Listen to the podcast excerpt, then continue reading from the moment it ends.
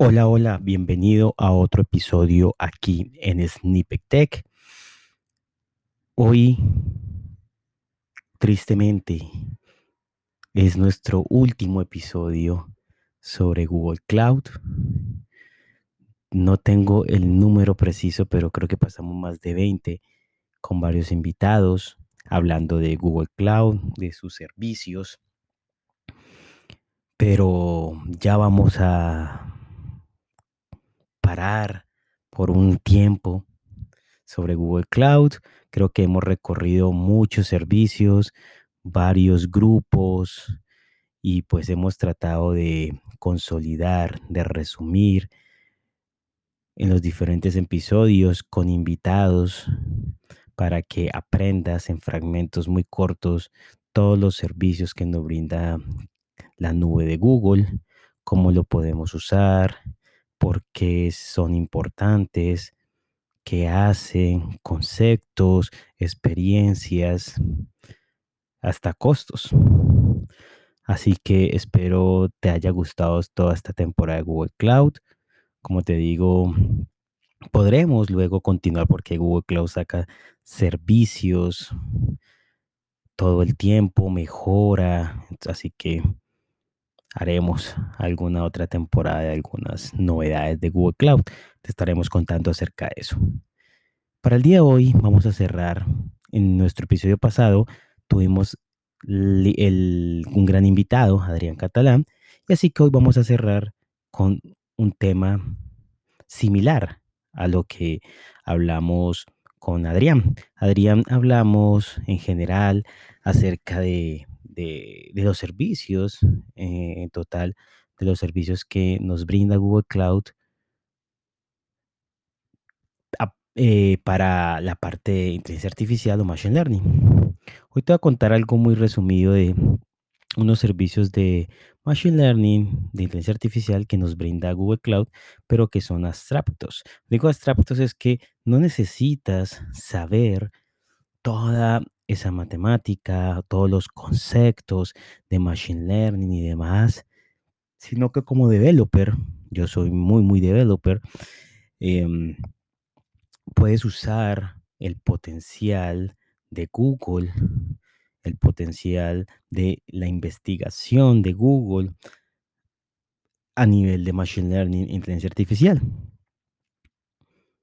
y no tienes que profundizar. Es algo que Google ha tratado de, hacer y es como democratizar estos conocimientos, el machine learning, la inteligencia artificial, para que podamos usarla en cualquier lado, en cualquier aplicación, sin ser un experto en estos temas.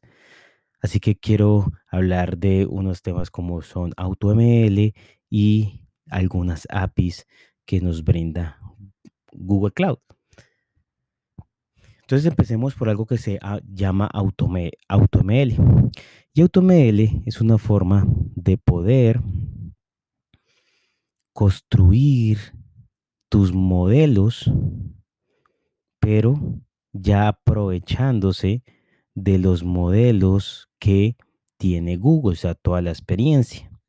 Así que em, tú lo que haces es más de conseguir un modelo, pero tú lo, lo que haces es colocar la data,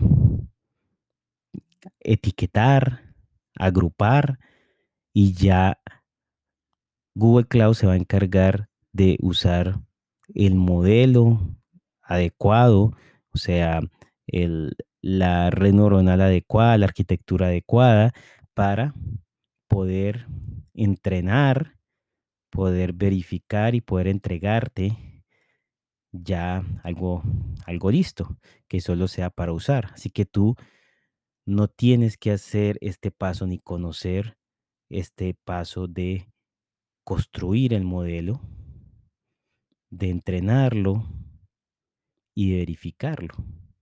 Porque de una forma fácil Google te va a entrenar, va a escoger cuál es la red neuronal, la arquitectura adecuada, cuál es el deep learning adecuado, y pues te va a entregar una forma de verificarlo y te va a entregar la forma como puedas consumir. Esto es algo que se llama como transfer learning y es un aprendizaje que ya Google ha trabajado por muchos años y que todo el tiempo está en constante investigación en constante mejora y lo está colocando en estos servicios, como transfiriendo ese conocimiento para que tú lo uses de una forma sencilla. Así que algo interesante es que siempre vas a, es- esos servicios están actualizados con lo último que Google viene investigando. Así que, pues es algo interesante ahí. ¿Y de qué se trata esos servicios? Existe, existe ese servicio de AutoML para Vision. Entonces, ¿qué puedes hacer ahí? Imagínate que tú tienes una data y quieres de pronto clasificar eh, lociones, lociones y perfumes. Entonces, tú lo que haces es, pero a partir de una imagen o a partir de una foto. Entonces, lo que haces es que usas AutoML Vision y lo que haces es tomar imágenes, o sea, cargar imágenes ahí en este servicio, en, en la nube, cargar imágenes de todas las que son lociones. Y después cargas imágenes que son perfumes. Yo tengo una diferencia, de pronto preguntarás, pero no es lo mismo, pues yo entiendo que una loción es para hombre y un perfume es para mujer. Entonces, ¿cómo distingues qué es loción y, y qué es un perfume? Entonces, estamos, vamos a tener un modelo para eso. Así que gracias a AutoML tú tomas muchas imágenes, entre más data tengas, mucho mejor. Así que, pues bueno, hay que llegar a un, a un, a un número adecuado de pronto mm, vas viendo cómo da el resultado y pues vas entregando mucho más data para que mejore el resultado. Así que tú puedes tomar mm, varias imágenes de lo que son perfumes, varias imágenes que son lociones y los clasificas, o los, los etiquetas dices estos son perfumes, estos son lociones y él con esto toma la mejor, el mejor arquitectura para entrenar esta red neuronal, lo entrena, ¿sí? Y al final tú lo verificas y pruebas. Entonces dices, ah, listo, le voy a pasar una imagen eh, de las mismas que pronto yo tenga para poder verificar si él, si él toma a cuál es perfume o tomo otra imagen que no está en mi, mi set de, de dato entrenamiento y tomo otra imagen para poder mirar si él está, si está bien. Hasta yo puedo seguir entrenando y decirle, no, tú detectaste mal esta imagen, así que necesito que esto, em, eh, de pronto le pasó una imagen que era un perfume y él detectó como como una alusión, así que le puedo decir, no, mira, tú eh, lo detectaste mal, esto no es un, un- esto es un perfume, no es una alusión, así que él se va volviendo a reentrenar y así lo puedo seguir. Pero mira que tú no tienes que construir, no tienes que saber nada, no tienes que construir el modelo, no tienes que saber nada de la arquitectura, de deep learning, nada ese tipo de cosas. Asimismo, tienes el servicio de AutoML para Natural Language, así que si tú quieres de pronto clasificar spam, pero de pronto tu spam es diferente.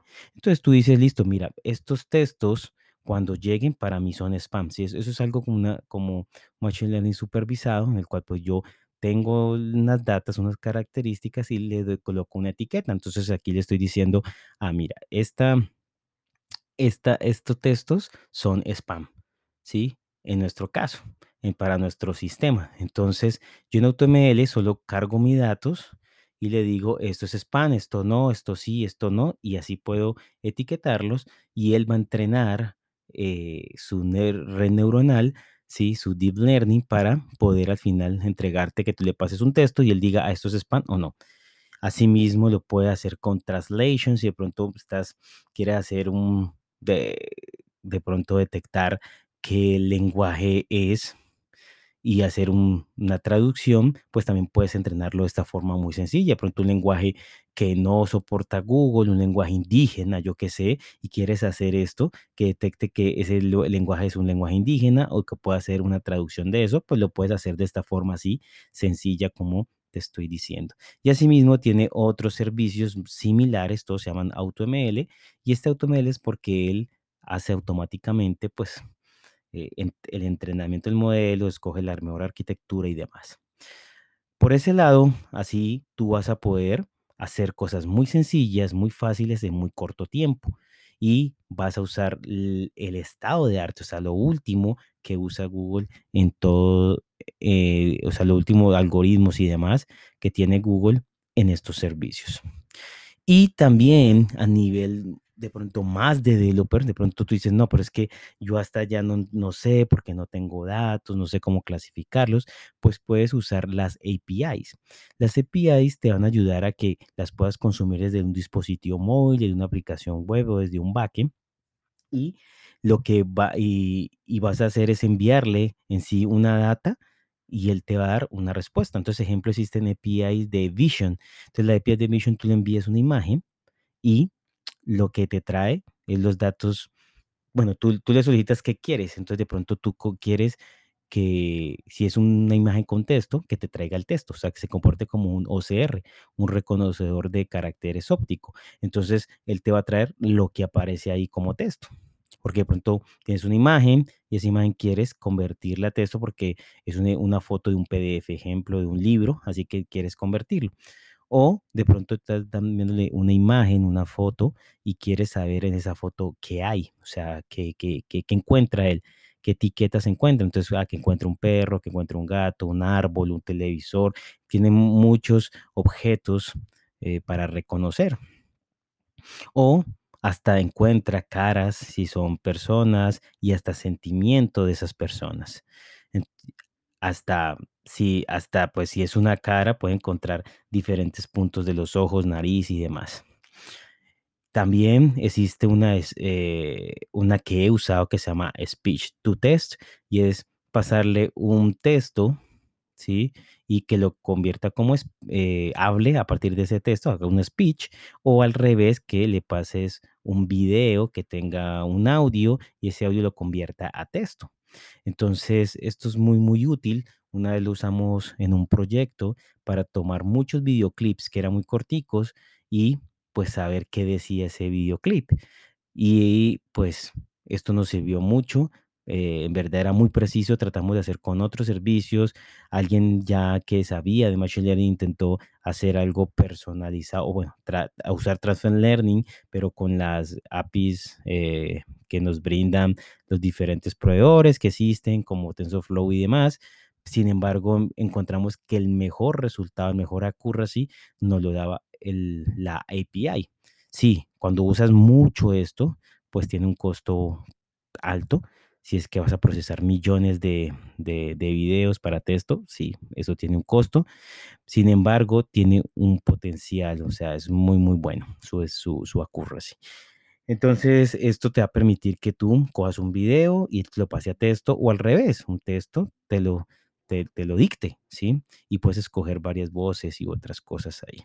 Entonces, tiene ese, y es solo una API en el cual so- le pasas el texto, un- una configuración, o le pasas el audio, una configuración, y él te devuelve el texto. O sea, muy, muy, muy sencillo. Asimismo, tiene otra API para el Natural Language, y entonces tú puedes con esta API poder tener análisis de texto y poder de un texto extraer las entidades. Entonces, digamos, si colocas un texto y ese texto tiene mm, algunos nombres de entidades como lo que son Google, Facebook, eh, Amazon o Huawei o, Apple, sí, bueno, sí, esos son entidades para él. O de pronto, si estás hablando de un dispositivo como Android, pues es una entidad para él de pronto, si es una ciudad como Mountain View, o como Cali, o como Ciudad de México, pues es una entidad para él. Y así él va encontrando esto. También puedes, eh, a partir del texto, detectar algún sentimiento. Es algo también interesante. Y pues si ya vamos mucho más allá, puedes encontrar todo este árbol o este grafo que puede generar a partir de- del texto, como encontrar cuáles son pronombres, cuáles son verbos, ¿sí? O sea, cuáles son sim- sí- símbolos de puntuación y encontrar cuál es su relación entre esos. Entonces, eh, ya es un poco más, más, un poquito más avanzado, pero los que usan y los que saben de Natural Language, pues les sirve mucha esta información. De pronto hay gente que usa Spacey, que es una librería muy común en Python, pero tienes que programar, entender la librería y demás. Con esto solo llamas la API y él ya te trae todo el resultado según tú lo necesites. Y algo ya mucho, mucho más, también más sencillo y algo muy interesante es que es offline, es que si eres desarrollador Android o iOS, tú puedes usar algo que se llama el Machine Learning Kit. Y el Machine Learning Kit es un kit de, como su nombre lo dice, de Machine Learning, o sea, varios modelos como, como Vision, como Natural Language, eh, en el cual puedes en el dispositivo detectar caras, detectar eh, que hay en una, en una imagen, eh, reconocimiento de texto, reconocimiento de lo que escriban en, tu dispositivo, ¿sí? De, eh, también reconocimiento en un video de objetos, eh, para escanear código de barras, detectar lenguajes, traducir, hacer smart reply, o sea, puedes hacer varias cosas, pero algo interesante es que lo puedes hacer de forma offline, o sea, desde Android o iOS puedes hacer que él use estos modelos sin tener que conectarse a una API. Así, pues va a ser muy interesante porque lo hace en el dispositivo, no necesita red, no va a tener una latencia ahí y pues va a tener resultados muy, muy rápidos. Así que es un gran servicio para usar. Bueno, esto es lo, que te quería contar en este episodio. Nos alargamos un poquito, pero te quería explicar más de los servicios de Machine Learning a nivel de más de developer. Y con esto pues damos fin a esta temporada de Google Cloud. Vamos a ver qué vamos a hablar en los próximos. Si me estás escuchando y quieres algún tema específico, pues escríbemelo en mi Twitter y pues podemos evaluarlo y pensarlo. Ya tengo algunas ideas, así que pues sigue escuchando, sigue compartiendo y muchas, muchas gracias por estar en esta temporada de Google Cloud y nos vemos en otra oportunidad. Chao, chao.